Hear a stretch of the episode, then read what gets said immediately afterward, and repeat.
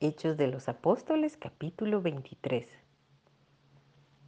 Entonces Pablo mirando fijamente al concilio dijo, Varones hermanos, yo con toda buena conciencia he vivido delante de Dios hasta el día de hoy. El sumo sacerdote Ananías ordenó entonces a los que estaban junto a él que le golpeasen en la boca.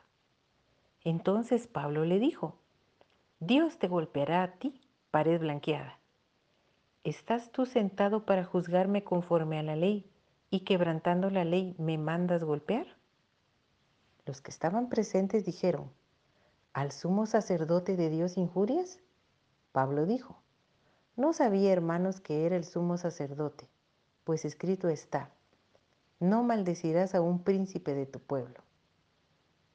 Entonces Pablo, notando que una parte era de saduceos y otra de fariseos, alzó la voz en el concilio. Varones hermanos, yo soy fariseo, hijo de fariseo.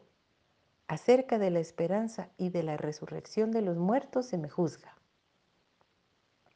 Cuando dijo esto, se produjo disensión entre los fariseos y los saduceos, y la asamblea se dividió, porque los saduceos dicen que no hay resurrección, ni ángel, ni espíritu pero los fariseos afirman estas cosas. Y hubo un gran vocerío, y levantándose los escribas de la parte de los fariseos, contendían diciendo, ningún mal hallamos en este hombre, que si un espíritu le ha hablado o un ángel, no resistamos a Dios. Y habiendo grande disensión, el tribuno, teniendo temor de que Pablo fuese despedazado por ellos, mandó que bajasen soldados y le arrebatasen de en medio de ellos y le llevasen a la fortaleza. A la noche siguiente se le presentó el Señor y le dijo, Ten ánimo, Pablo, pues como has testificado de mí en Jerusalén, así es necesario que testifiques también en Roma. Complot contra Pablo. Venido el día, algunos de los judíos tramaron un complot y se juramentaron bajo maldición, diciendo que no comerían ni beberían hasta que hubiese dado muerte a Pablo. Eran más de cuarenta los que habían hecho esta conjuración, los cuales fueron a los principales sacerdotes y a los ancianos y dijeron, nosotros nos hemos juramentado bajo maldición a no gustar nada hasta que hayamos dado muerte a Pablo. Ahora pues, vosotros con el concilio requerid al tribuno que le traiga mañana ante vosotros, como que queréis indagar alguna cosa más cierta acerca de él. Y nosotros estaremos listos para matarle antes que llegue. Mas el hijo de la hermana de Pablo, oyendo hablar de la celada, fue y entró en la fortaleza y dio aviso a Pablo. Pablo, llamando a uno de los centuriones, dijo, lleva a este joven ante el tribuno porque tiene cierto aviso que darle. Él entonces tomándole le llevó al tribuno y dijo, el preso Pablo me llamó y me rogó que trajese ante ti a este joven que tiene algo que hablarte. El tribuno tomándole de la mano y retirándose aparte le preguntó, ¿qué es lo que tienes que decirme? Él le dijo, los judíos han convenido en rogarte que mañana lleves a Pablo ante el concilio, como que van a inquirir alguna cosa más cierta acerca de él.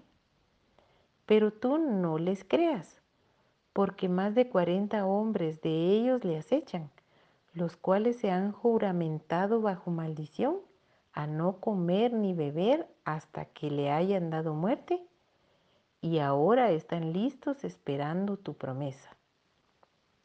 Entonces el tribuno despidió al joven mandándole que a nadie dijese que le había dado aviso de esto. Pablo es enviado a Félix el gobernador.